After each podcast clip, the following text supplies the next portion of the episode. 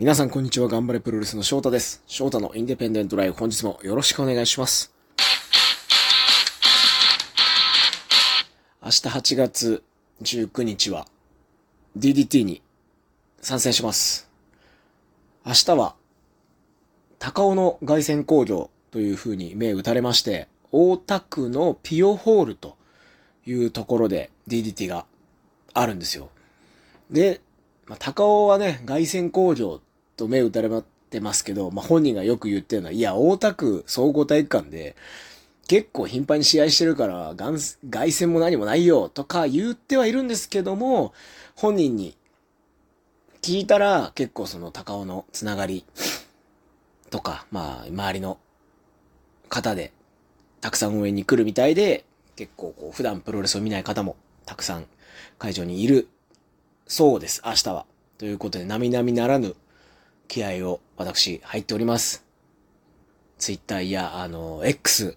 の方で僕結構ここ数日いろいろツイートを起こしておりますが、見ていただいている方もいるかと思います。まあ何をそんなに気合入れとんねんという話かもしれないです。これまあ DDT からするとまあコラケンホールでもないし、えー、あさっては大阪府立第二っていうね、さらにき、あの、キャパシティの大きな会場ありますし、その9月に入ると、まあ、大田区総合体育館というビッグマッチも控えていて、そういった試合ではない、一つの、まあ、毎週やっているキャパより少し大きな、ちょっとだけ大きな、まあ、ワンオブゼブという、ワンオブゼムというかね、一つの大会ではあるんですけど、高尾の凱旋ということで、高尾の希望で、ロマンスドーンで、翔太高尾相馬組で、DDT のリングに上がれるっていうのは、すごいチャンスなわけですよ。前回ね、あの、大阪大会があった時に、えーたまたま欠場者が出て、そこにパッと僕が入ってロマンスドーンで出たりっていうのもありましたけども、えーこうやって事前にカードが出ていて、え出るの結構久々ですね。あの、ロマンスドーンで、DDT が初めて代々木第二かな？年末にやった時も、第一試合タッグマッチで出て、出させてもらって、その時もね、かなり僕の中では気合を入れて、臨んだんですけども、その時に、の感情に似てるというか、その時以上に、また、燃えるものがある状態ですね。やっぱ今、その、頑張れプロレス僕所属なんで、他団体に出るっていう、いう状況なわけですよ。DDT に上がるっていうのは。で、10月に新宿フェイスがガンプロあって、で、その先年末にコーラケンホールもあります。大田区7月にありましたけど、この2つのビッグマッチ、普段の会場より大きな箱でやるっていうのが残っていて、今年も。で、何が大事かって、そう、SNS とかで発信するとか、営業回ったりっていうのも大事なんですけど、一番こう、名刺代わりというか、自分の名刺を配って、こういうプロレスやってるんです、こういうレスラーがいるんですって見せれるのは試合しかないと思うんですよね。僕らの仕事ってプロレスラーだから。っていう部分で、最近すごく、僕も含め、いろいろ、えー、頑張れプロレスの選手が他団体に出る機会が、なんかこう流れなのか、そういう流れなのか、増えているような気がします。そういうところで、すでにプロレスは見てるけど、ガンプロは見てない人たちのアンテナに引っかかるっていうのが、ガンプロの集客面で言うと一番、なんだろう、効率がいいというか、近道というか、大切なところになってくると思うんですよ。で、シンプルにも DDT とガンプロ比べ規模も違いますし、工場の数とか、じゃあ年間どれぐらいの人が DDT を見るのかとか、もう全然 DDT の方が多いわけですよね。でそこで僕が試合を明日させてもらって、普段ガンプロでも組んでいるロマンスドーンというタッグで、しかも DDT のメインで試合をするっていうことは、それは僕自身もそう、僕自身、翔太っていうプロレスラーそのものもそうだし、ロマンスノンというタッグもそうだし、頑張れプロレスっていう団体としてね、もうちょっと興味を持ってもらう。あ、行ってみようかな。あ、フェイスあるんだ10月にフェイスあるんだ。あ、12月に後楽園あるんだ。じゃあそこで行ってみようかなっていう人を一人でも増やすには、と必要不可欠な戦い、気合い入れなきゃいけない戦いかなというふうに思ってます。で、今、ちょうどね、そのメインの対戦相手二人、平田さんもエクストリーム、エクストに DDT エクストリーム級のベルトを持っていて、坂口さんは今イラプションで、えー、KOD の6人タッグ、僕も巻きましたけども、6人タッグのベルトを持っていて、二人ともタイトルホルダーで、つまりこの今 DDT っていう、まあ、ずっと続く、まあ、大河ドラマだとすると、その大河ドラマの主要な登場人物にこのタイミングでいる二人なんですよね。うん。そういう人たちと戦う。その、平津さんだったり、坂口さんだったりが、まあ、いろ、各種 SNS で何か僕らについて書くこともあるでしょう。試合前。すでに書いてますけど、試合後にも書くこともあるし、DDT の X のフォロワー、Instagram のフォロワーってもう全然ね、ガンプロよりも多いんで、それだけたくさんの人に、まあ、僕の名前が触れる、ロマンスドーンというものが触れる、レスリーユニバースで配信されれば、絶対ガンプロより見る人は多いし、それをきっかけで、もしかしたらガンプロ気になる人もいるかもしれない。とにかくチャンスが明日の大会には広がってると思うんですよ、すごく。はい。もちろん、試合に勝つ、結果を残すっていう部分、そうなんですけど、うん。そこから先、もっとその、まあ、今8月、9、10、11、12月と、こっから先に向けて、結構大切な試合にしたいですね、僕は。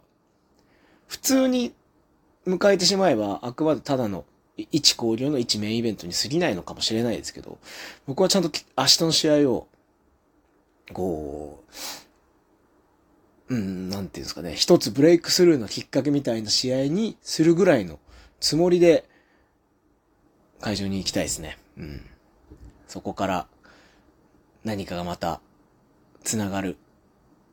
ような、もう出し切って明日、もう後悔しないように戦い切って、うん。何かにつなげたいです。うん。そうやっていかないと、やっぱ今の新宿フェイス、後楽園ホール、新宿フェイスだとやっぱり300人とか400人っていうお客さん入ったらまあ満員ですよね。で、後楽園ホールはもう最近そのインディーの団体とかがやってもなかなかこう埋まらないガンプロも今年2回目か、後楽園ホールは。で、大田区もやってて3回目。まあ、年末でプロレスファンも、ね、結構ね、海外から来たりとかしてる人もいるし、まあ、東京以外の都市から、もうお休みだから遠征して、いろんなプロレスを見るっていうファンも増える時期だから、いろいろこう、チャンスはあるとは思うんですよね。集客面で言うとチャンスはあるかもしれないですけど、うーん、なかなかこう今の日本のプロレス界突破口が出せないし、ちょうど今日ジムでトレーニングしてる時に、ちょうどね、夕方のニュース番組の時間帯でパッとこう、インターバル中にテレビが目に入るんですけど、どんどん、まあ、物価高止まらないし、に、えっ、ー、と、円とドルはもう146円か、いいわ、1ドル。で、電気代とかガス代の政府か、あのー、国の補助みたいなものもそろそろなくなって、あの、電気代、ガス代とかも上がっていくんじゃないか、消費者物価指数もどうだこうだ、みたいな。どんどん人がお金使わなくなるんじゃないか、みたいなこともニュースでやってまして、まあ、チラチラチラチラそういうの見ながら、これだけね、たくさんのインバウンドで、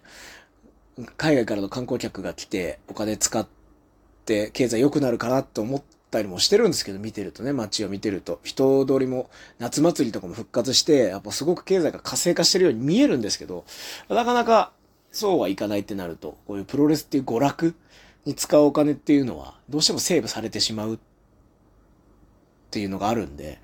うん。で、また4年ぶりにね、あの冬のイベントっていうものも、だからクリスマスとか、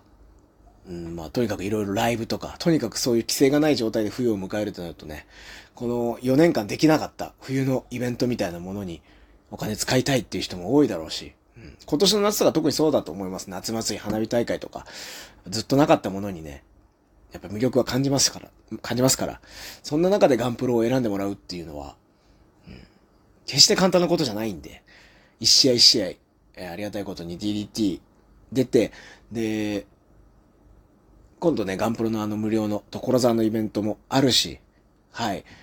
えー、あと9月に正宗さんの自主興行にもロマンスドーンで出させてもらうんで、そういう機会をね、絶対に無駄にせずに、と一人でも多くの人のちょっとこう心をぐっと掴むような戦いをしていきたいと思います。はい、謎に気合の入ったラジオトークを収録させていただきました。最後までお聞きいただきまし、お聞きいただきましてありがとうございます。翔太のインデペンデントライフでは番組特製オリジナルステッカー差し上げておりますので、欲しいという方は、えー、こちらアプリのお便りから、郵便番号、住所、お名前、まあ、番組の感想など書いて、ステッカー欲しいですと、一言添えてお送りください。えー、あと、プロレス関係者の方、ステッカー欲しいと私に会場でいただけ、言っていただければ差し上げますので、聞いてますと、一言言ってください。えー、それでは、明日会場でお会いする方はぜひ会場でお会いしましょう。また次回の配信で、え、また最近締めの言葉間違えますね。最初から言わないとダメだな。はい。えー、また今日も最後までお聴きいただきましてありがとうございました。また次回の配信でお会いしましょう。ごきげんよう。さようなら。